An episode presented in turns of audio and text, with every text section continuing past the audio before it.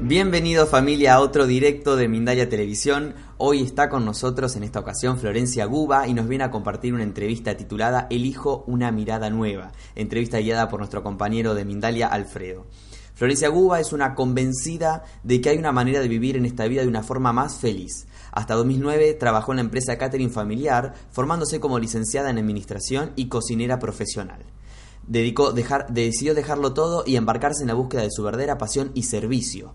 Caminó, camino que la llevó perdón, a su actualidad profesión de la que nos estará comentando hoy. Se formó como Health Coach, Soul Coach, estudió Cábala y finalmente llegó a un curso de milagros. Estudió junto a Gaby Bernstein, Enric Corbera y Jorge Lomar. Con los tres se certificó Actualmente comparte programas y charlas presenciales y online con la intención de vivirnos en coherencia e inspirando a vivir una vida de mayor amor, unidad y paz. Todo eso es Florencia, eh, con quien estaremos en contacto en los próximos minutos, pero antes quiero comentarles de las giras que está organizando Mindalia y que va a llevar a cabo durante los próximos meses por Latinoamérica y Estados Unidos a cargo de María del Mar Rodilla, Adolfo Pérez Agustí, Miquel Lizarralde, Ángeles Wolder, Esther Enguema, Carolina Corada, Ricardo Bru y Enrique Simó. Todos estos especialistas y maestros en espiritualidad, salud y conocimiento estarán por Latinoamérica y Estados Unidos dando talleres y conferencias, además de consultas privadas. Si quieres más información, puedes ingresar a nuestra página web mindalia.com haciendo clic en la sección giras o haciendo clic en el banner superior de nuestra página web. También recordarles que pueden participar en directo y hacer sus preguntas utilizando el chat que aparece a la derecha de su pantalla. El funcionamiento del chat es muy sencillo, debes escribir primero la palabra pregunta en mayúscula, seguido del país del cual nos estás escribiendo, seguido de tu pregunta en cuestión. De esta manera podemos trasladarle la pregunta a nuestra invitada del día, que con total amabilidad de seguro la responderá. Damos paso ya a Florencia Guba y a eh, Alfredo para comenzar con esta entrevista titulada Elijo una mirada nueva. Alfredo, ¿cómo estás? Muy bien, Gonzalo, gracias por la introducción. Gracias también a Florencia Guba por estar con nosotros. Bienvenida. Muchas gracias, Alfredo. Pues eh, vamos a hablar contigo directamente de algo que has elegido tú, un nombre que tiene que ver con lo que estás haciendo ahora, un nombre con lo que te inspira en este momento y es una mirada nueva. Elige una mirada nueva. Ese es el título de la conversación, la entrevista que vamos a tener contigo. y la pregunta que quiero hacerte es, ¿por qué elegir una mirada nueva? ¿Por qué debemos elegir siempre una mirada nueva de cara a cualquier cosa que podamos hacer en nuestra vida? Bien, buena pregunta. Elijo una mirada nueva y para qué elegir una nueva mirada. Eh, surge de, la experiencia de vivir situaciones que, que repetía en mi vida, que me provocaban dolor o sufrimiento, y un buen día dije, bueno, tiene que haber otra manera de ver esta situación. Fruto de esa experiencia de ir experimentando diferentes herramientas y diferentes cosas, fue que dije, bueno, eh, elijo una mirada nueva, elijo una mirada nueva en mis relaciones personales, elijo una mirada nueva eh, hacia mi trabajo, elijo una mirada nueva hacia mi salud, hacia mi familia y hacia mí misma. Y así fue surgiendo eh, esta idea de, en su momento, crear un programa, que es lo que hoy estamos compartiendo, que se llama Elijo una mirada nueva, porque fue como un resumen de decir, bueno, ¿cómo puedo compartir lo que he estudiado hasta ahora y mis propias experiencias de vida y cómo puedo llevar esa herramienta y darle herramientas a otras personas para que realmente digan, bueno, la manera en la que tú hoy estás viendo este conflicto o esta situación en tu vida, si querés en este instante, podés elegir verlo desde otro lugar. Podés elegir verlo con otros ojos, podés elegir ver este conflicto como un caos o como una gran oportunidad en tu vida. Entonces, cuando digo elijo una mirada nueva, se refiere a eso, a ese acto de frenar y decir, ok, elijo hoy en este momento de mi vida ver esto desde otro lugar. Esa es la primera posibilidad que tenemos, eh, Florencia, de elección, eh, de parar para elegir. Pero a partir de que paramos, eh, ¿qué elegimos? Porque si tenemos una elección con una mirada nueva, también tenemos que reprogramar esa mirada para que la mirada sea nueva. No podemos solucionar un problema desde el mismo problema. Tenemos que retirarnos un poquito, ir a algún sitio, es decir, abrir bien los ojos. Pero sí que estamos de acuerdo en que primero hay que parar para poder eh, saber que tenemos derecho a elegir en cualquier momento de nuestra vida. Pero a partir de ahí, ¿qué podemos hacer para ver de una, de una nueva perspectiva algo que tú consideras un problema mm, y que otros pueden considerar una posibilidad? ¿Cómo lo hacemos? Bueno, ¿cómo lo hacemos? Una de las cosas que, yo enseño y practico en mi vida es esto que tú decías, ¿no? De frenar observar. Y no solo observar, sino sentir. Eh, una de las cosas que a mí me ha cambiado mucho la vida es esto de observo esta escena, me desapego como si fuera, como si me desdoblara de la escena, ¿no? Decir, bueno, que en esta escena yo soy un personaje, la estoy viviendo desde adentro, bueno, ya sea con conflicto, con dolor, con sufrimiento, con ansiedad, con angustia, me desapego de esa escena y empiezo a convertirme en una gran observadora de los diferentes escenarios de mi vida. Eso generalmente para mí es el primer paso que va unido también de un sentir, porque justamente lo que me da la pauta de si este problema es realmente un problema, para mí es cómo me estoy sintiendo en este momento. Me siento en calma, me siento en paz, estoy alegre, me siento feliz, o estoy triste, angustiada, ansiosa, celosa, estoy controlando, eh, ¿cómo es mi estado? Eso fue una de las cosas que, es una de las cosas que enseño y que practico a diario, el poder frenar y decir, ¿cómo me siento en este momento? ¿No? Por ejemplo, no sé, ahora estoy acá en la entrevista y digo, a ver, Flor, me chequeo antes, ¿no? Observo la escena, ok, vas a estar en una entrevista, ¿cómo te estás sintiendo? Y ahí yo puedo ver si estoy en una, si estoy en un personaje de querer aparentar algo, si estoy queriendo controlar algo o si estoy en paz. No, mira, estoy en mi lugar de mayor servicio. Como decíamos ahora, ¿no? Entrego esta entrevista y voy a fluir y voy a ver qué sale. Entonces me siento en paz y digo, ok. Ahora, si no me sintiera en paz, empezaría a frenar y decir, ok, primero voy a aceptar que no estoy en paz. Voy a aceptar que, que, que estoy en conflicto, estoy nerviosa, estoy preocupada.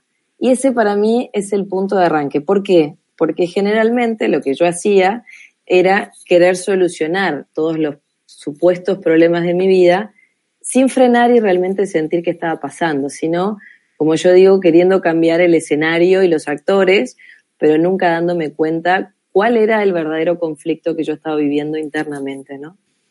Te voy a hacer eh, dos preguntas, si me permites, dos preguntas eh, personales. Una es, ¿estás en paz haciendo esta entrevista? Ahora tengo un, poquito de nervio porque no sabía a dónde venía, era una intriga total. Vos sabés que no, eh, bueno, el público no sé si sabe, pero no tenía la menor idea. Pero es distinto ese nervio, eh, a ver, es como un nervio, pero natural, de que lo redisfruto porque amo compartir esto y me encanta compartir con personas lo que tengo para compartir. Entonces, ese nerviosito es como ese nervio que te da siempre cuando voy a dar una charla o cuando vas a algo, pero es un nervio lindo, no es el nervio de ¿qué hago ahora? ¿Se entiende la diferencia? Es como, esto para mí es como ese sentir que, que, lo ganas con la experiencia de conocerte, ¿no? De decir, a ver, este nervio, qué nervio es. No, bueno, es un nervio, pero que voy a hacer algo que me encanta. Eh, así que bueno, si me siento ahora de horas, me siento contenta, me siento... Yo también, yo también me encuentro en paz y contento con tenerte. Es un nervio no paralizante, sino es un nervio que, te que, te anima, es el que te da ánimo. ¿no? Es como ese nervio de decir, sí, claro que quiero hacer esta entrevista, estuve viendo lo que hacen y me parece fabuloso y dije, wow, qué oportunidad, universo, eh, allá vamos a compartir. Y creo que ahí está la clave, cuando, eso lo aprendí con los años, cuando yo me paro en un lugar de servicio y me olvido del personaje Flor Guba, ¿no? decir, me olvido de este personaje, digo, ¿qué tengo para compartir? Wow, tengo un montón de cosas para compartir, eh, como todos. Y si me paro en ese lugar, estoy en calma y en paz porque sé que va a fluir lo mejor y, bueno, y se va dando esta relación y se va dando este compartir contigo y con, y con todos los que están escuchando, ¿no? Claro. Ah, y otra de las preguntas personales que quiero hacerte es si me permites que te llame Flor en vez de Florencia. Por supuesto. De hecho, este año, antes era Florencia Guba y este año cambiamos todo y, ahora soy Flor Guba porque todos me dicen Flor y me encanta Flor. Así que podés decirme Flor, claro que sí. Me daba la sensación de que quería llamarte Flor para sentirme más en paz y más tranquilo, por eso te lo dije, es algo que, surge, naturalmente. Ah, vamos, vamos a esto que has, dicho, frenar, que a mí me parece muy interesante y es, eh, yo también animo a todas las personas que quieran de alguna manera observar, que lo primero que tienen que hacer es frenar, precisamente pararte para poder observar. Ah, pero hay muchas personas que tienen serias dificultades para frenar. Es decir, el pensamiento se transforma ipso facto prácticamente en emoción, en sentimiento, y a partir de ese sentimiento se despliega todo lo que tiene que ver con las relaciones humanas, tanto para adentro como para afuera, y podemos ser nuestros propios enemigos. Eh, no sabemos muy bien dónde ha surgido el pensamiento cuando ya surgió el sentimiento que me lleva hacia una acción caótica.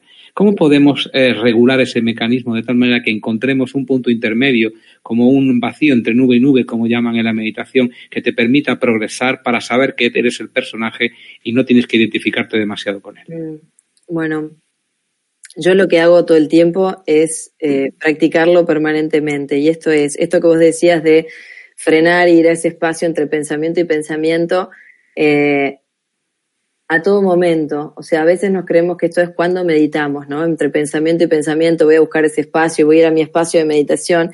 Yo lo que enseño todo el tiempo es, no, es ahora, en este momento, por ejemplo, no sé, termino la entrevista. ¿Cuál es el primer pensamiento que se me dispara? Ok, freno, siento, observo. Me pongo ansiosa, freno, siento, observo, respiro. Eh, ¿Cómo decirte? Lo trato de hacer lo más natural posible, no buscar la práctica meditativa o el clásico necesito 30 minutos para meditar, para no, es este momento, freno, un instante e internamente digo, acepto mi sentir. Eso lo aprendí con Jorge Lomar, es una escuela que me enseñó a sentir muchísimo y es, no tengo que hacer nada, solamente aceptar esta emoción que estoy sintiendo en este momento. ¿Qué observo yo cuando comparto en los grupos, que tengo esta bendición de ver en tantos espejos, que es la parte que no queremos hacer.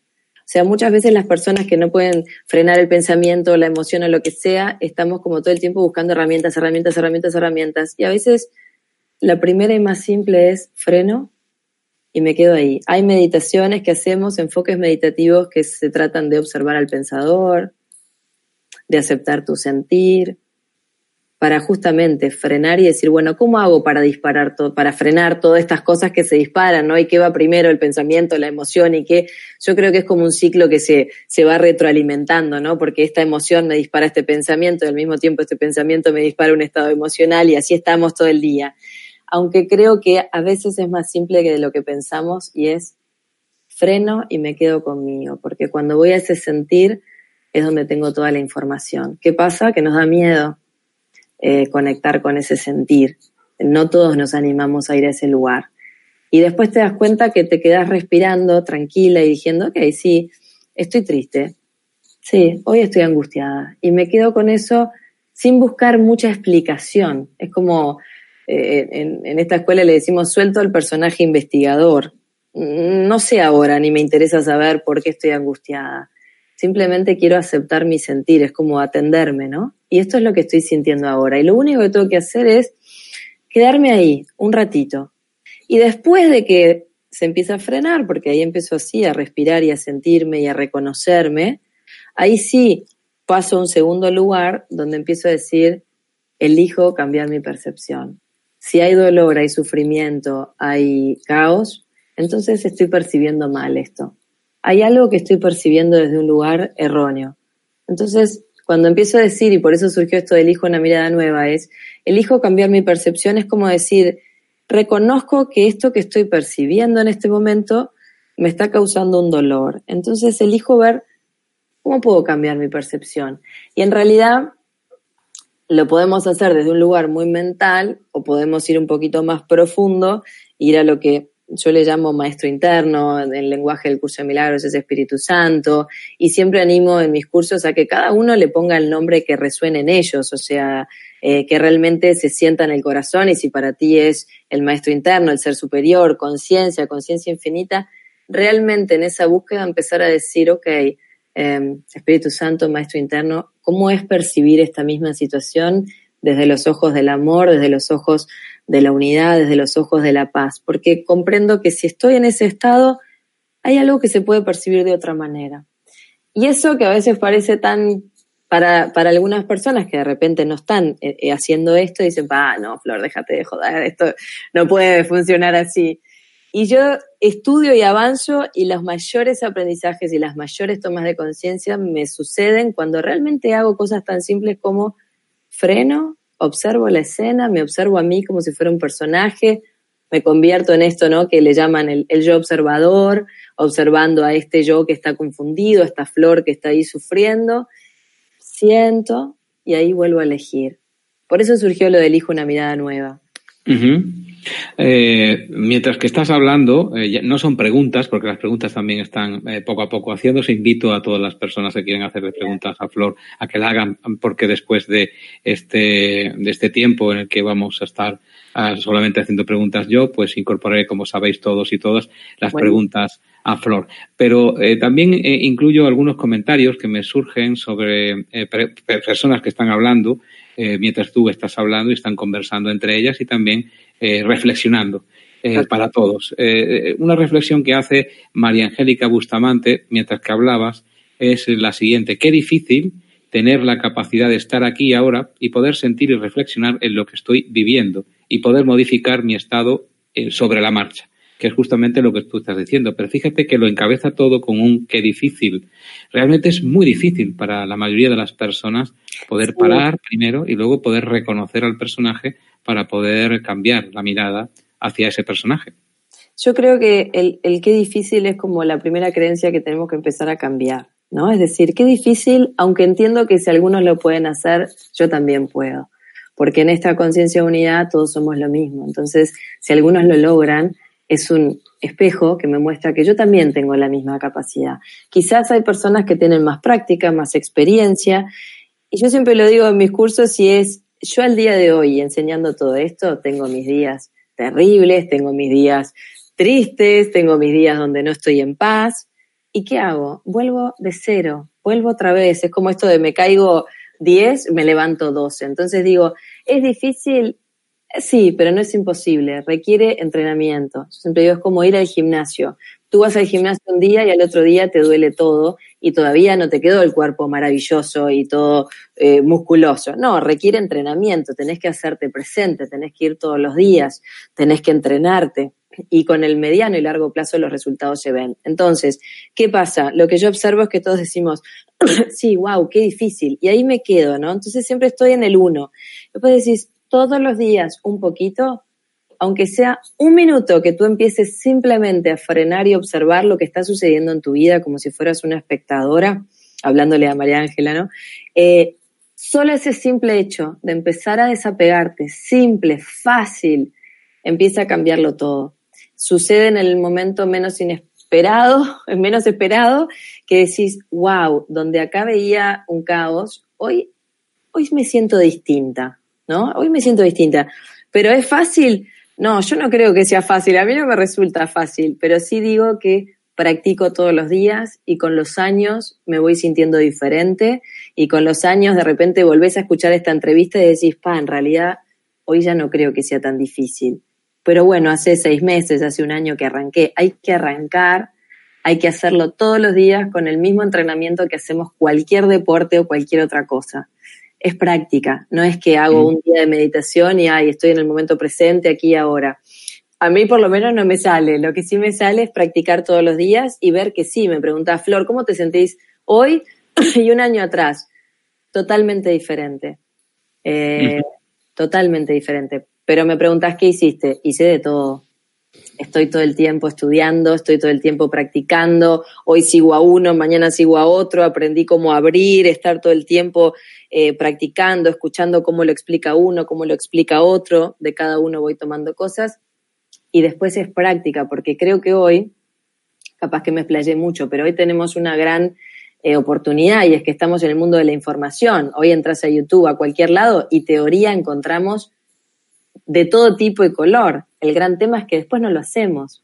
Y grandes teóricos no sirve de nada, porque justamente eso te, te lo da la experiencia, decir, wow, frené y sentí y me encontré con un mundo de información y recién ahora me empiezo a conocer a mí misma, no tenía idea de dónde venía esto, ¿no? Entonces, bueno, sí, no es fácil, pero se puede, por supuesto que sí. Y la prueba está en todas las personas que lo, que lo enseñan y, y te muestran y dicen, sí, es posible. Sigamos practicando. Otro comentario que hace en otro momento de la conversación que están manteniendo conjuntamente con nosotros, aunque estén, parezca que están en silencio, es el de María Ángeles Bustamante. Sí que se puede lograr y requiere entrenamiento, porque es lo único que nos pertenece y es lo que nos llevamos de esta vida, nuestro crecimiento personal. Esto es lo que dice María Angélica. Gracias por la, aportación. Gracias, ah, María Angélica. Qué bueno. Claro, yo me quedo con dos, dos, eh, de todo lo que has dicho. Evidentemente suscribo todo lo que dices al menos es mi opinión y mi sentimiento, pero también eh, me quedo con dos, dos cosas. Uno es empezar de nuevo todos los días, desde cero, cuantas veces sea necesario.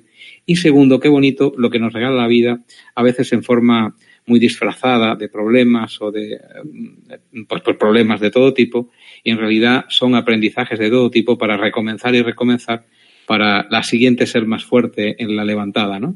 Totalmente. Yo eso es algo que cambié en mi vida y es, no creo que nada sea casualidad, no creo que nada realmente sea un problema, sino que es una gran oportunidad. O por lo menos así aprendí a decir, ok, este conflicto que estoy viviendo, eh, lo que sea, ¿no? No sé, esta separación o este desafío en mi trabajo, en realidad eh, yo siempre digo que es como, está presente en mi vida para que yo trascienda algo, aprenda algo, me convierta en una mejor versión de mí misma, o mejor dicho, como yo digo al final, para mí no es nada de eso, sino es como ir quitándome capas de esta cebolla y reconociendo el ser que soy y que somos todos y que justamente nos olvidamos porque solo hay como interferencias, como si fueran velos que hacen que yo perciba esto como un problema y en realidad después vos en el largo tiempo incluso a veces nos pasa, decís, wow, en ese momento pensé que se me, se me caía el mundo y si no hubiera pasado eso, yo nunca hubiese desarrollado este talento o nunca hubiese, no sé, hecho lo que sea, ¿no? Pero eso requiere un, cambio eh, importante, creo, de, de, creencia, de empezar a decir, yo siempre digo, a partir de hoy, cada conflicto es una gran oportunidad, cada desafío es una gran oportunidad, me está preparando para algo. Y cuando le das ese cambio de mirada, por eso yo digo, es elijo ver esto desde otro lugar, elijo ver este conflicto como una gran oportunidad y ahí empiezo a aplicar esto de elegir, ¿no? Elijo, elijo, es, es el gran poder que tengo, decir, elijo cómo quiero vivir esta experiencia, si como un drama y como una víctima o si elijo, esto puede ser mi gran maestría, esto puede ser mi gran oportunidad de ir hacia otro lugar que desconozco, ¿no? Entonces, bueno, la, cuestión a veces también, eh, Flor, es elegir. Precisamente esa, eh, estábamos hablando de la nueva mirada. Vamos a concentrarnos ahora en el verbo elegir, que también es un verbo realmente recomplicado a veces, porque no nacemos ni muchas veces avanzamos en la vida o vamos hacia algún lugar en la vida con un libro de instrucciones debajo del brazo para saber elegir. Y muchas veces eh, nos enseñan desde pequeñuelos a que elija a los demás por nosotros, que elija los curas, el contacto con Dios, que elija el médico si tenemos enfermedad o no, que elija el político por las decisiones sociales, que elija este, que elija aquel, que elija el otro, y al final nos quedamos solos sin saber qué elegir porque todo el mundo está eligiendo, interfiriendo en nuestra vida y no nos reconocemos en absoluto. Es más, tememos elegir porque no sabemos qué es lo que tenemos que hacer. ¿Cómo, ¿Cómo, estamos en esa situación? ¿Cómo gestionamos eso? Mira, yo siempre eh, tengo un estilo que cuento mucho experiencia de mi vida porque me gusta hablar de lo que, de lo que experimento, ¿no? Y creo que a mí me pasó eso, cuando yo contaba ahora al inicio de ese cambio de vida que hice a los 26, eh, yo siempre digo que a los 26 sentía que no elegía nada, ¿no? Es más, siempre digo, me había convertido como en una versión más chiquita de mi mamá. Nunca realmente sentí que frené a sentir, es mi vocación, es lo que quiero, fue como algo que se fue dando eh, en mi vida y continué por ese camino. Y cuando a los 26 hice, como llegó esa gran crisis existencial, llamémosle, vos me preguntás cómo hiciste. Nada, fue un sentir que llegó un momento que tenía que moverme de ese lugar. ¿Y qué hice? Me tiré al agua, en el sentido dije, me tengo que ir de acá, ¿no? Y, y, todos decían, ¿estás loca? ¿Qué te vas a dedicar? No tengo idea. Y ahí me di cuenta de esto que tú decís, me daba pánico elegir, me daba pánico hacerme responsable de mi vida, me daba pánico madurar, hacerme realmente mujer, tomar las riendas de mi vida. O sea, el empezar a elegir significaba un montón de responsabilidad. Entonces, a veces el prefiero no elegir y dejar las cosas como están, hace que todo siga igual, pero también hace que yo esté como en, esa niña o depende del caso de cada uno, ¿no? Entonces creo que el acto de elegir lleva eh, de la mano esta, esta elección más de trasfondo de tomar las riendas de mi vida, hacerme responsable. Ese es un proceso que yo ahora estoy por cumplir 39 y aún lo sigo experimentando, de darme cuenta todas las veces que no tomo decisiones o sigo poniendo afuera vos qué opinás y vos qué harías y vos no sé qué. Y cuando hago lo que hablábamos al principio, paso uno, observo y siento y digo, ¿qué estoy haciendo? Flor, elegí. No pasa nada, pero somos la que tenés que elegir. Porque tú estás creando tu realidad. Pedí si querés ayuda, sí, por supuesto, la pido, pero después el elegir para mí me di cuenta que era eso, me, me daba pánico elegir, porque significaba un montón de cosas que yo no estaba queriendo asumir. Entonces, muchas veces en los cursos, cuando yo trabajo, vienen muchas mujeres, eh, cuando trabajamos la víctima, ¿no? yo le decía, bueno, este es un personaje muy fuerte y, y cuando uno empieza realmente a manifestar la voluntad de elegir algo distinto, y sí, es como vas a pasar por una tormenta al principio quizás, pero es como decimos, el sol siempre está detrás de la tormenta, hay que animarse a transitar esos primeros pasos que, que pueden parecer caóticos, aunque internamente hay algo que te empieza a mover y decís, avancemos, certeza. En todo caso, no elegir también es elegir, es una elección, evidentemente. No creamos que. Creo que no, es algo que aprendí que es, y no está ni bien ni mal, porque hay momentos que vos, es como, no sé, el fumador. Eh, hay momentos que no, no, no tenés ganas de elegir que dejar de fumar. Y vos sabés que te, bueno, que no te sentís bien, que esto y que lo otro, pero ahí está, creo, la, la honestidad e ir al sentir. ¿Realmente es mi momento? ¿Realmente estoy dispuesto en este momento a dejar de fumar? ¿Realmente estoy dispuesto a ir hacia adentro y ver qué lo está causando y desde qué lugar viene y hacer todo lo que sé que va a venir? Y a veces lo más honesto es decir, no, no tengo ganas todavía. No, no, no es el momento, no tengo ganas de elegir eso y no pasa nada. Después te das cuenta que no pasa nada, en realidad todo es perfecto y es en el momento que tiene que ser, pero bueno, sí. Eh, otra aportación que hace otra persona que está viéndote, escuchándote, Tamimena en este caso, dice, tenemos que elegir porque la sociedad nos lo impone. Y luego pone un emoticono así como triste, con cara de, así de, de, seria, ¿no? Yo no pienso que tengamos que elegir porque la sociedad nos lo impone. ¿Tú qué piensas, Flor? Yo creo desde lo que enseño que es desde una conciencia de unidad, que esto quiere decir que todo tiene que ver conmigo, todo tiene relación conmigo eh, no creo que de afuera eh, alguien te impone nada. Creo que somos nosotros, a través de ese afuera o a través de las otras personas, los que nos imponemos cosas.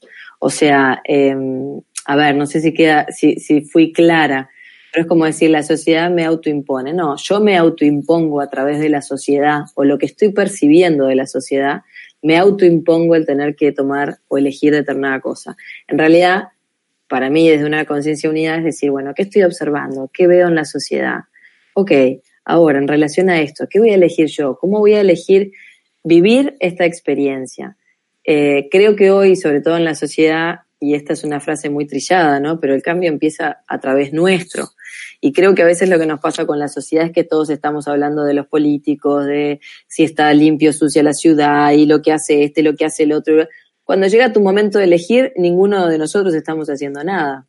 Entonces a veces esto lo ponemos mucho en la sociedad y, es más fácil proyectar afuera todo, cuando a veces si yo todos los días practico un poquito observarme, sentir, eh, trabajar en mí, conocerme, decir, a ver, esto que me muestra la sociedad, la sociedad me está mostrando violencia, perfecto, miro hacia adentro, ¿dónde está mi violencia? Y te das cuenta que sos súper violenta con tu pareja o puede ser súper violenta con el vecino, o puede ser súper violento. Y si yo empiezo a cambiar eso, creo que ahí es donde podemos lograr que realmente haya un cambio en la sociedad y, en el mundo, ¿no? Pero entonces, esto de decir, a partir de ahora, eh, desde una conciencia unida, es todo lo que vea afuera, voy a ir hacia adentro y voy a decir, ok, esto que veo en la sociedad, ¿qué me muestra dentro de mí? ¿Qué hay de esto adentro mío? y, practico eh, eh, lo que yo le llamo el proceso del perdón, que es decir, bueno, ¿cómo puedo cambiar mi percepción? ¿Cómo, puedo ver esto de otra manera, no? ¿Cómo puedo salir del miedo y demás? Pero bueno, eh, también es práctica. Yo observo en mi vida y a los demás que a veces cuando ocurren grandes transformaciones en nuestras vidas, se producen pequeños cambios. Es decir, no se produce una, un aviso eh, con ángeles incluidos y trompetas eh, mesiánicas que te dicen va a haber un gran cambio en tu vida preparado porque la elección es fundamental.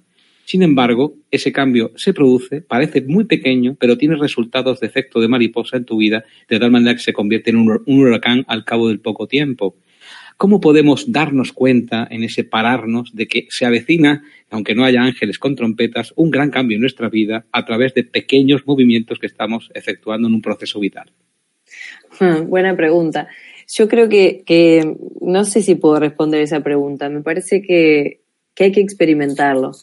Yo personalmente a veces me doy cuenta cuando entro en ciclos que digo, esto está cambiando, ¿no? O no sé, en mi pareja estoy en una nueva etapa, eh, pasó la tormenta, vamos a otro, a otro, a otro ciclo. Ahora, ¿cómo me doy cuenta? Eh, yo personalmente me empiezo a sentir, tengo momentos que estoy en las profundidades de mi ser y hay momentos que estoy wow, pum para arriba, pero creo que, que hay que experimentarlo, o sea, no, y es más, no, a veces es como aprender a transitar esa incertidumbre y decir, no importa si se viene un gran cambio o no, vivamos la experiencia de hoy y si esto desenlaza un gran cambio, maravilloso, y si no, no sé, yo siempre digo, yo jamás me imaginé que iba a estar haciendo lo que estoy haciendo hoy y cuando me fui de la empresa de mi vieja a los 26, no tenía la menor idea de lo que iba a terminar haciendo. Ahora transitaba el día a día, me buscaba mi día a día, empecé a, meditar todos los días y eso fue haciendo un montón de movimientos que, que se fueron dando. Pero creo que es vivir la experiencia. No sé si hay señales que te digan, bueno, se viene un cambio. Mm, ahí, ahí, diría, suelto al investigador, vivamos la experiencia y que se avecine lo que se tenga que avecinar, que no deja de ser una creación nuestra, ¿no? Es como eso desde adentro que, estoy proyectando, pero bueno. Sin embargo, también, eh, y permíteme que sea ambivalente en este sentido, eh, yo cuando he tenido crisis, eh, bueno, yo estoy actualmente y todo el momento en crisis, eso es lo que me, salva cada día cuando introduzco la llave en la puerta de entrada de mi casa, me digo, sigo en crisis, estoy vivo. Ah, pero bueno, se sufre mucho en la crisis. Bueno, no es el único. Está todo, estar en crisis es estar como un funambulista en la cuerda floja todo el día, porque si te caes te das un buen, un buen porrazo y hay que, tener, hay que levantarse después, tocan. Pero eh, te confieso en esta ambivalencia que te decía al principio, que he visto cuando estoy en crisis hasta señales en los, eh, las vallas publicitarias, que paso con el coche y ¡pa! veo la señal y digo, pues si me lo está diciendo a mí. Es como cuando uno, una mujer se queda embarazada o un hombre, eh, por decir un ejemplo, que ves todo, todo embarazadas. Cuando tu mujer está embarazada, todo es embarazada. Es como si el universo conspirara para que solo hubiera embarazadas en ese momento. Eh, es decir, existen también señales. ¿Podemos estar atentos a las señales? ¿Es necesario que nos abramos también a posibles señales que son muy especiales, que se están dirigiendo exactamente hacia nuestro ser para despertar eso que tenemos que despertar? Sí, yo en varios momentos de mi vida he vivido así, de, pedir una señal y recibirla, o, bueno, decir, wow, ¿qué está pasando? Como vos decías, ¿no? Que veo esto por todos lados.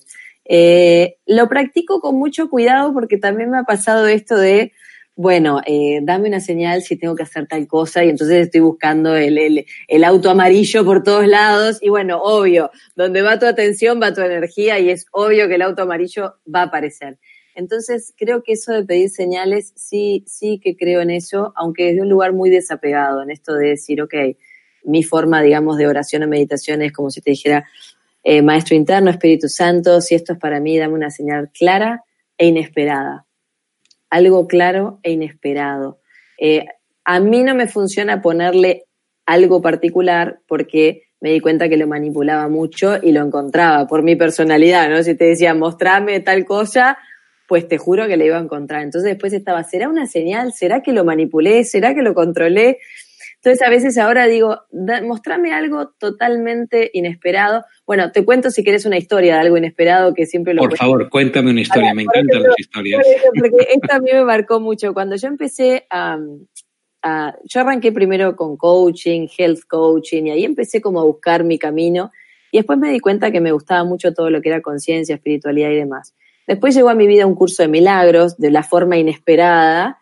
En, en la casa de mi ex marido estaba ese libro y ahí estuve ocho años y no lo podía abrir y no sabía lo que era y tres veces se lo quise devolver al dueño del libro porque no era ni siquiera de mi ex marido y el dueño me decía, es tuyo, yo no lo quiero, es tuyo. Y cada vez que lo veía, toma el libro, no, no, es tuyo.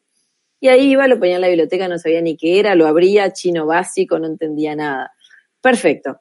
Después empecé a descubrir diferentes conferencistas y autores y me empezó a llegar la información y dije, pa, pero este es el libro que tres veces lo quise revolver. Lo fui a buscar. Y en un momento cuando empecé a pensar en dedicarme a algo de esto o empezar a estudiar con alguien y empezar a estudiar el libro, me senté un buen día en crisis, viste estas crisis que todos vivimos y dije, bueno, Espíritu Santo, dame una señal clara e inesperada de que por acá es, el camino que, que tengo que ir. Perfecto. Ese día estaba acá en Punta del Este, donde vivo, y me fui a dar una charla a Montevideo.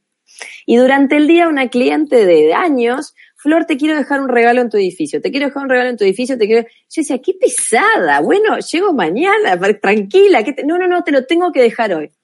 Bueno, en fin, yo llegué a mi casa a las 12 de la noche porque la charla la da en Montevideo, y cuando llego a las 12 me acuerdo y digo, ¡Ah! el regalo, paso por la recepción, ¿dejaron algo para mí? Sí, sí, claro, dejaron un paquete para ti. Perfecto. Subo a casa, 12 de la noche, sola, entro, abro el paquetito y cuando abro el paquetito era un macaquito, un duende, como con una cerámica toda trabajada, con las manitos así y con una pilita de libros en los pies y un librito en la mano.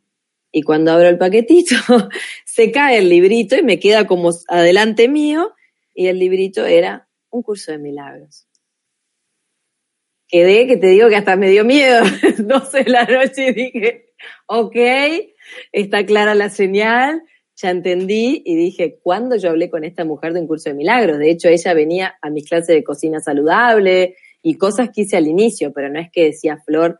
Entonces, bueno, esa para mí fue una señal clara, eh, inesperada, que jamás me hubiera imaginado y, y esa sí la tomo. Entonces, eh, ¿por qué lo digo? Porque muchas veces nos engañamos y en esto de pedir una señal, lo, medio que lo estamos manipulando y generando nosotros. Entonces, para mí tiene que ser algo inesperado, que te sorprenda y digas, wow, me quedó claro, ¿no? Como esto, ok, vamos por acá. bueno, Hay algo importante también, Flor, en cuanto a lo que has dicho en todo lo que eh, llevamos hablado, que es para elegir una nueva mirada, hace falta, desde mi punto creo que he comprendido eso y al menos eso es lo que integro, eh, para elegir una nueva mirada y poder eh, cambiar el rumbo de las cosas, eh, debo tener un ejercicio de perdón con lo que sucedió. ¿Es fundamental el perdón? Sí. te cuento, cuando yo arranqué con todo esto, practicaba el perdón desde esta conciencia de unidad de que nadie me hace nada. En realidad, yo me perdono a mí misma eh, por el daño que me causa a través de otra persona o a través de esta situación. Después, eh, cuando me estudié en la escuela de Jorge Lomar, el proceso de perdón, y es lo que hoy enseño, eh, consta de varios pasos, no es solamente me perdono o te perdono, es justamente todo este proceso de observo, siento, acepto mi sentir, elijo cambiar mi percepción, pido ayuda a mi ser, a mi Espíritu Santo, acepto lo que es, acepto lo que está pasando. Y ahí empiezo a decir, elijo ver belleza, elijo ver amor, elijo vivirme libre, elijo vivirme amando y siendo amada, y agradezco este aprendizaje. Entonces el perdón se convierte en todo esto que pasa a ser parte de mi vida cotidiana todos los días, o sea, y, se puede hacer en cualquier orden, no es que tengo que ir paso uno, dos, tres, cuatro, cinco, no, es, a ver, estoy acá, eh, discutí eh, con mi pareja, discutí con mi jefe, discutí con mi madre, y en ese instante observo, me siento, ok, acepto mi sentir, y ahí empiezo a hacer este proceso, elijo cambiar mi percepción. Espíritu Santo, Maestro Interno, mostrarme cómo es ver a mi madre desde otro lugar, mostrarme cómo es ver a mi madre como una gran maestra a través de esto que estoy viviendo.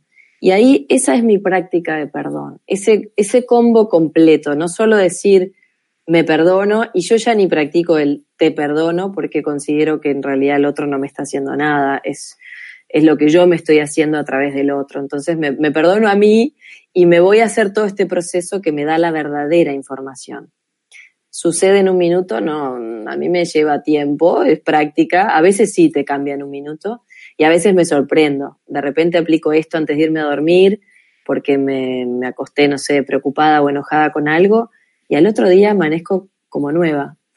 Y, vos decís, ¿qué pasó? No sé, pero yo se lo entrego todo al Espíritu Santo, Maestro Interno, como le llames, y realmente que las cosas se mueven, las cosas cambian, tu, tu manera de ver la misma escena cambia por completo. Eh, pero como vos decís, eh, creo que yo cada vez más me acepto como ser humana y digo, sí, crisis tengo y, que haga todo esto no quiere decir que todo esté perfecto todo el tiempo y vuelvo a practicar. Y creo que también cuando estudiaba Kabbalah me eh, decían una frase que era como, cuando vos te vas como tomando más conciencia, el ego, el miedo también se va como poniendo más, este, más sutil, más inteligente, llamémosle, y vas cayendo en cosas, te vas encontrando como en matices que antes no veías. Entonces creo que es como creo que es la vida, ¿no? Es experimentar esta vida y que todas estas cosas que van surgiendo, desafíos, son aprendizajes para ir recordándonos quiénes somos. Juan Federico, Morales, eh, eh, pues añade, en cuanto a lo que tú decías, situaciones inesperadas, le añade una palabra más, situaciones inesperadas y maravillosas. Eh, dice Juan Federico. Y están en el chat, te informo, de, están pues en el perdón, están ahí también y están en, el, en, la, en lo que es las señales también, cómo las señales van, van respondiéndote un poco según vayas necesitando. Tengo otra historia que si querés la corto chiquitita, porque no sé qué tiempo tenemos, pero de, cosas, señales impresionantes. ¿Cómo llegan las señales, no? Cuando yo te cuento esta historia de mis 26 años que hice el cambio, no tenía idea a qué me iba a dedicar y estaba muy perdida, angustiada, triste. Y había escuchado en alguna radio que había que meditar nueve minutos. No sabía meditar, no sabía nada de todo esto y me sentaba todos los días a las dos de la tarde, prendía una vela respiraba nueve minutos y pedía señales al universo entero, a todo lo que hubiera, por favor. Y a los, al tiempo de practicar eso, a la semana, en plena meditación pienso en una persona y ahí tomo conciencia y digo, esta persona me mandó un mail hace mucho tiempo y yo lo guardé, no me acordaba de qué era. Me fui a la, a la computadora, busqué el mail, lo encontré y decía, hola Flor, ¿cómo estás?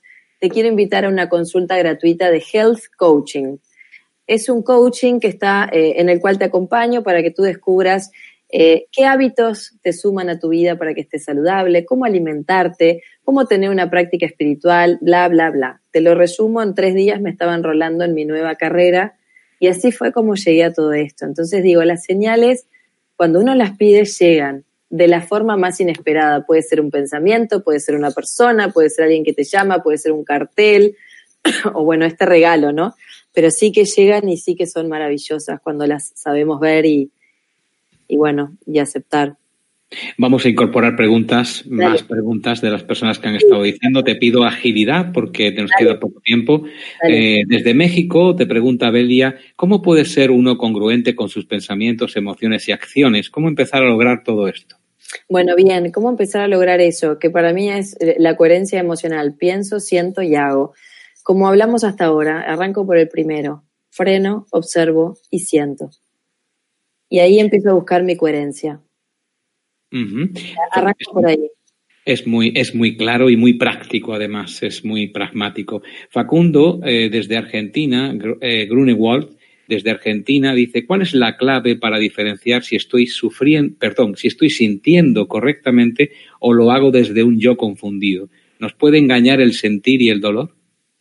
Qué buena pregunta. Eh, yo creo que si frenás y sentís y sos honesto con tu sentir, eh, no te engaña. Desde el momento que mi, guía es, ¿estoy en paz? No, perfecto. Entonces estoy en el dolor y estoy metida en el personaje confundido. ¿Qué hago? Lo empiezo a observar. Me desapego como si observara una escena desde afuera y, y empiezo a decir, Flor, ¿qué te pasa? Bueno, estoy dolida por esto. Ok, perfecto. Me quedo con el sentir. Pero cuando voy al sentir honesto, sin preguntarme ni hablar ni explicar lo que me está pasando, solamente siento y me quedo ahí sin buscar una explicación, ahí sucede para mí el milagro que es llega una nueva información, no la que siempre me cuento, estoy triste porque lo que pasa que me dijo que no sé qué, no, no, no, ese es el cuento del yo confuso que te dice que estás triste por esto. Cuando yo freno, siento y me quedo ahí conmigo, entonces ahí le doy un espacio-tiempo para que surja una información de mi inconsciente que me trae algo nuevo y no el cuentito que siempre me cuento. Ya sabéis, eh, encontrarme conmigo mismo, importante, estar conmigo mismo, muy importante en estos tiempos que corren, estar con uno mismo. Todo el mundo intentando que no estés contigo mismo en todos los momentos ah. para que estés eh, confundido y con todo el ruido en la cabeza, ¿no, Flor? Sí, tal cual. y, eso es algo de lo que vengo practicando y estudiando mucho eh, justamente estamos en un momento donde hay mucha distracción, muchísima, ¿no? Desde arrancando por nuestro celular, permanentemente 24 horas. Y algo que estoy aprendiendo es justamente a no distraerme, estar consciente y enfocada en lo importante y empezar a dosificar hasta dónde va el celu, cuándo lo apago, dónde lo dejo y, dosificar la información, porque por un lado es espectacular, tenemos mucha info, por otro lado es una distracción permanente que nos quita del presente y de, y de conectar con nosotros, ¿no?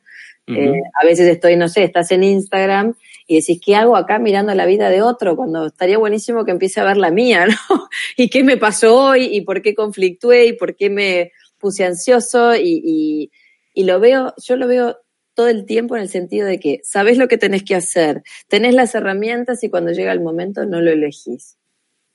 y te clavas tres horas de serie de televisión y decís, ¿qué estoy haciendo? Me estoy distrayendo. ¿Por qué? Porque, bueno, eh, ir al sentir lo puede cambiar todo en un minuto.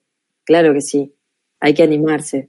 Eh, exacto, hay que animarse. Yo eh, llamo a esta sociedad, por decirle, definirla de alguna de las maneras, la sociedad de los cabizbajos.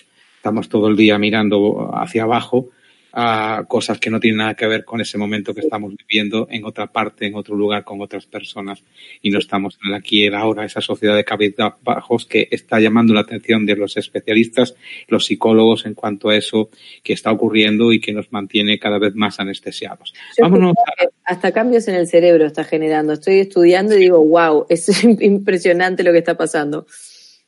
Si te parece, nos vamos con Nicolás Pavoni de Argentina. ¿Cómo sabes cuando tu mirada es intoxicada por el exterior, pero confías en tu interior y tienes que cortar lazos? Importante. A ver, léemela de vuelta. ¿Cuándo sabes? ¿Cómo sabes cuando tu mirada es intoxicada por el exterior, pero confías en tu interior, pero además tienes que cortar lazos? Estamos hablando de relaciones humanas también y el dolor que produce esa separación. Bien, eh, voy de a poco la mirada intoxicada por el exterior, ahí volvemos a lo mismo. Si estoy en una conciencia de unidad, no tengo ninguna mirada intoxicada desde el exterior. No hay nadie que me esté intoxicando nada. Si yo puedo tener una, una toxicidad, llamémosle programa, información heredada de mi clan, de mis papás, de mis ancestros, de lo que sea, o sea, información que hace que yo vea una situación desde un lugar, por ponerle una etiqueta, tóxico, llamémosle un lugar que no me trae paz. Entonces, si, volvemos, y no es por ser repetitiva, pero a veces lo más simple es lo que a mí me está dando más resultado es, ¿cómo hago? Nada, observo, siento y tomo conciencia, como preguntaba eh, eh, esta otra persona, busco mi coherencia, pienso, siento y hago. Yo siento que este vínculo desde este lugar no me está haciendo bien, familiar, por ejemplo, y entonces elijo tomar una distancia emocional. Eh, puedo amar a mis papás, a mis hermanos, a determinados familiares, aunque entiendo que acá hay un vínculo que está tóxico y quizás tomar una pequeña distancia para estar conmigo y comprender desde qué lugar me quiero relacionar puede ser muy positivo. Y eso no quiere decir que quiera más o menos a nadie, simplemente decir, ok, esto no está bueno, esto está totalmente tóxico para mí. Pero no es que el otro sea tóxico. Bueno, el otro puede ser tóxico, pero en realidad lo que importa es lo que yo hago con eso. Eh, ¿Cómo elijo vivir, lo mismo, ¿no? ¿Cómo elijo vivir esta experiencia de toxicidad? Bueno, primero voy a empezar a buscar dónde está mi toxicidad, porque si yo no, sigo con la palabra toxicidad que no deja de ser una etiqueta y un juicio, ¿no? Pero para entenderlo en, en este mundo dual de decir, eh, si yo estoy viendo toxicidad fuera, lo primero que tengo que hacer es decir, ¿dónde está mi toxicidad? Te pongo un ejemplo chiquito. Eh, cuando yo empecé con todo esto de la bioneuroemoción y biodecodificación y demás, siempre eh, hablaba mucho de mi mamá. Y si me está escuchando se va a reír porque, bueno, este tema ya está hablado, ¿no? Y dije, mi mamá me llama todo el día y me llama 500 veces por día y siempre estaba en esa víctima que mi mamá esto, que mi mamá lo otro. Y un día hice el ejercicio de tomar distancia emocional y le dije, mamá, estoy practicando cosas nuevas, me voy a tomar 40 días cuando estábamos con esto de la, eh, ¿cómo se llamaba esto? Bueno, por 40 días. La cuarentena, ¿no? La cuarentena. Entonces dije, yo quiero practicar todo, porque siempre practicaba todo. Bueno, al quinto día, yo estaba, llamando tu mamá. Yo estaba desesperada porque quería hablar con mamita. Entonces me di cuenta que no era mamita, que en el fondo era yo y no pasa nada. No es que ni mamá es mala, ni yo soy mala, ni buena, ni nada. No es nada. Es que hay un vínculo que arranca por mí, si no mi mamá. Es, es un tema interno. Si yo estoy bien parada y en coherencia, afuera se me refleja lo mismo. Entonces, para, para este chico que preguntó, gracias por tu pregunta, porque nos pasa a todos, freno, observo y siento. ¿Dónde está mi toxicidad? ¿Desde qué lugar? Eh, yo también soy parte de esto. ¿Y cómo me puedo mover y buscar mi coherencia? Porque a veces pienso, no tengo ganas de hablar contigo, siento, ¡ay! qué horror, no quiero hablar con vos, hago, hola mami, ¿cómo estás? Divino, qué bueno. Y ahí estoy hablando con toda la bronca y con toda la rabia y, encima enojada conmigo. Digo, ¿por qué atendí si yo ahora quería estar meditando? ¿Para qué lo hago? Y me daba cuenta para que mamá me acepte, para encontrar su mirada, para ser la que siempre hacía las cosas lindas y bueno, puede ser un montón de cosas más. Entonces te das cuenta que no es el otro, siempre sos tú. Hay más comentarios y preguntas. Em, te dan las gracias por tus explicaciones y dicen que tal vez es importante partir por observarnos y cada día hacer el esfuerzo por cambiar. Y también que el mejor milagro es descubrir que tomar el control de tu desarrollo personal ya es un milagro en sí. Mm. Eh, más preguntas que te llegan desde distintas partes del mundo. En este caso, también una pregunta que considero muy interesante de Begoña Gómez, que dice cómo influye nuestro comportamiento de fluir para observar las personas que nos causan ese malestar. Hay cierta confusión. ¿Cómo influye nuestro comportamiento de fluir, parar y observar en las personas que nos causan ese malestar. Yo creo que hay una cierta confusión en Begoña también en cuanto a las personas. En realidad, eh, yo le diría a Begoña, eh, no importa, en el sentido de enfocarnos en nosotros y después tú no sabes si eso va a generar un cambio en el otro o no. A veces el otro cambia y yo creo que ni siquiera es que el otro cambia, es que tú lo estás viendo diferente. Y a veces no. Y vos decís, ok, momento de retirarme eh, momento de, no sé, si es una relación, quizás es una relación que ya está, tú te das cuenta que no le puedo exigir al otro que haga lo que yo quiero que haga. Entonces, eh, lo más para mí sabio y saludable para todos es, yo me voy a enfocar en mí. Y mi cambio sí puede generar cambios en el afuera y seguramente lo genere, pero no tengo idea cómo van a afectar, no tengo idea si mi mamá me va a amar por este cambio o me va a odiar por este cambio, no lo sé. sí soy una convencida que cuando voy hacia adentro me alineo y estoy parada en el amor. Muy pocas veces las cosas este, salen con la etiqueta de mal o, siempre hay comprensión, aceptación. Las cosas a veces ni siquiera las tenés que hablar, se ordenan solas. Entonces, para mí el foco siempre es adentro, no importa lo que pase afuera en relación al otro, ¿no? En el sentido, cada uno va a elegir, cada uno tiene su historia y su, su información. A veces es difícil elegir, volvemos a la palabra eh, que ha girado en torno. Esto es como para otro, otro, eh, la verdad que esa palabra no era tan consciente que iba a generar tanto, claro. Bueno, estoy intentando exprimirla al máximo ya que me das la oportunidad. Pero en cuanto a esa, a esa elección que, que hacemos en cada momento, sobre todo cuando tenemos más claridad, más podemos tener la oportunidad de hacer más músculo en esa parada, cuando elegimos mucha gente nos eh, acusa con el dedo, sobre todo cuando no ven su propia sombra y nos dice que somos egoístas. ¿Cómo podemos cargar con esa culpa que nos quieren inferir que a veces no tiene nada que ver con nosotros para que los demás puedan de alguna manera también tener la paz que se merecen con nosotros? Mm, sí, eh, yo creo que ahí hay como dos pasos, ¿no? El primero, el que yo practico es cuando viene ese dedito, eh, busco esto de para qué estoy viviendo esta experiencia, si me están juzgando, digo, bueno, ¿en qué áreas yo aún me estoy juzgando? y hago mi autoindagación, mi búsqueda interior. Y después realmente si estoy parada en un lugar de coherencia y ya hice todo eso y te digo, mira, la verdad que eh, ahí es donde tomo esa distancia de decir, bueno, también el otro está proyectando sus cosas, ¿no? Y, bueno, y quizás lo que yo estoy haciendo al otro también le va a causar un montón de cambios y le va a apretar un montón de, de botones, y sobre todo en las familias en los sistemas, y sí, que tienen un equilibrio logrado y cuando uno se mueve y empieza a vibrar diferente, mueve todo. Y creo que ahí está la valentía de desde un lugar de amor, en el sentido de eh, mi trabajo y mi, y mi coherencia de decir, ok, yo sé que esto te va a molestar, aunque a partir de ahora yo elijo esto.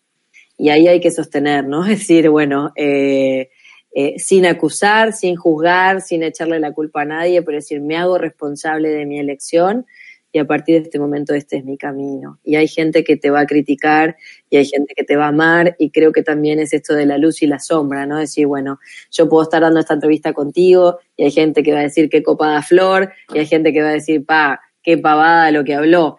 Y es parte de elegir estar acá en la entrevista. Eh, eh, para mí es como esto de decir, hay que ir a la cancha, hay que jugar el partido Y, bueno, y si hay mucha crítica, lo voy a chequear y decir, Flor, todavía te seguís criticando mucho, que es algo que hice toda la vida y lo estoy este, aprendiendo a gestionar y decir, bueno, no, eh, de dónde viene ese juicio. Y después comprender que, bueno, obvio, es, es un mundo dual. Eh, no todo es para todos y hay cosas que nos gustan y hay cosas que no. Creo que hay que ser valiente y, y sostener, sostenerte, pero ¿Cómo te sostenés? Con esa coherencia interna, no desde el sostener de aparentar o demostrar y miren ahora, no, no, desde estoy en paz conmigo, me siento y estoy en paz. Y bueno, y lo que está afuera, está afuera. Última pregunta, no tenemos más tiempo. Nos viene desde Paraguay y es una pregunta aclaratoria, pero también a mí me da un sentir muy, muy importante en esta frase. Perdonar y dejar ir, dice Tami Mena. ¿Son lo mismo perdonar y dejar ir? ¿Qué se entiende por dejar ir? ¿Cuántas veces hemos tenido que dejar ir? Y eso forma parte ya de mi, mi, añadido a la pregunta, con tanta tristeza, pero con tanto con convencimiento de que estábamos haciendo lo correcto, aun a pesar de que estábamos eh, invadidos eh, por una, una, tristeza tremenda por tener que dejar ir. Pero ¿son lo mismo perdonar y dejar ir? ¿Es lo mismo? Mm, qué buena pregunta. Eh, no sé si es lo mismo. Yo el, proceso de perdón lo vivo eh, en todo ese, con toda esa serie de pasos que, te digo y quizás un resultado del proceso de perdón es soltar y dejar ir, porque cuando acepto lo que es, me desapego, o sea, acepto, suelto el resultado, ¿no? Cuando yo hago este proceso de elijo cambiar mi percepción, elijo ver con los ojos del amor, y bueno, en este soltar y dejar ir, que lo veo mucho en las parejas, y bueno, si quizás yo elijo cambiar mi percepción y elijo el amor y elijo el amor para todos, y eso significa un soltar, puede doler al inicio, aunque pasa. No es el sufrimiento permanente de toda la vida y estoy eligiendo sufrir. ¿Por qué? Porque quizás no quiero soltar y sigo apegada. Pero cuando hago realmente un proceso de, de perdón y acepto lo que es y suelto el resultado, ahí es para mí ese, ese soltar. ¿Es lo mismo? No sé, para mí está como todo en, eh, eh, eh, en, el mismo, llamémosle en el mismo combo. Y creo que en el fondo, em, cuando suelto los resultados siempre es cuando tengo las, cuando me llega lo mejor. Porque cuando no soltamos, generalmente es cuando más sufrimos, ¿no? Me quedo en el último comentario ya para terminar de quien se dice llamar tigresa, que en el, en el, es un nick de YouTube. Dice, a mí me gusta el primer entrenamiento que les dan a los bomberos en mi país. Les dicen, primero yo, segundo yo, tercero yo. Solo ahora que estoy en el camino entiendo de qué se trata. Es como la máscara de oxígeno en el avión, ¿no? Primero te la tenés que poner vos y, y, y sí, lo que pasa es que a veces nos creemos que eso es egoísta, ¿no? Y a veces el, el pensar en nosotros y en nuestra coherencia hace que después seamos lo mejor para todos los que están a nuestro alrededor. Eh, así que bueno, es un primero yo, pero no desde el ego.